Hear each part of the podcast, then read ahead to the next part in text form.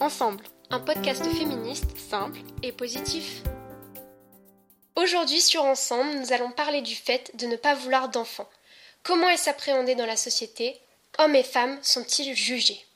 Nous savons tous bien que le fait d'avoir des enfants est quelque chose de naturel et est souvent considéré comme un accomplissement dans la vie d'un couple. Cependant, nous n'avons plus à maintenir de lignée comme c'était le cas dans les grandes familles de l'époque. Il n'est donc plus nécessaire d'avoir des enfants pour la continuité d'un nom. On pourrait par conséquent croire que seule la vie personnelle compte maintenant, et pourtant la société semble penser le contraire.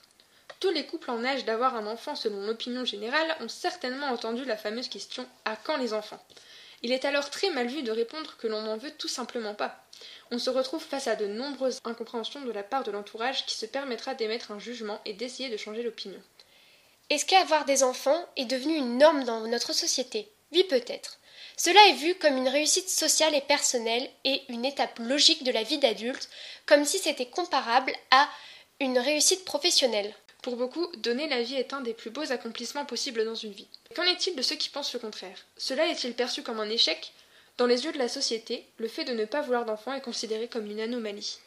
On les décrira comme des gens égoïstes qui ne souhaitent pas partager leur bonheur avec un enfant, ou qui n'ont pas encore le sens parental qui semble être si important, ou on leur dira qu'ils changeront peut-être d'avis avec le temps. Il est d'ailleurs, pour l'instant, plus reproché à une femme de ne pas vouloir d'enfant, référence à l'instinct maternel, mais qui est propre à chacune. Ces personnes ne souhaitant pas avoir d'enfants resteront incomprises par beaucoup. Il est alors important d'avoir un couple partageant ce même avis et pouvant faire face aux critiques qu'ils pourront recevoir, tout en respectant ceux qui souhaitent ou ont des enfants. Nous vous remercions pour votre écoute et nous vous retrouvons la semaine prochaine pour un nouvel épisode d'Ensemble sur les hommes féministes.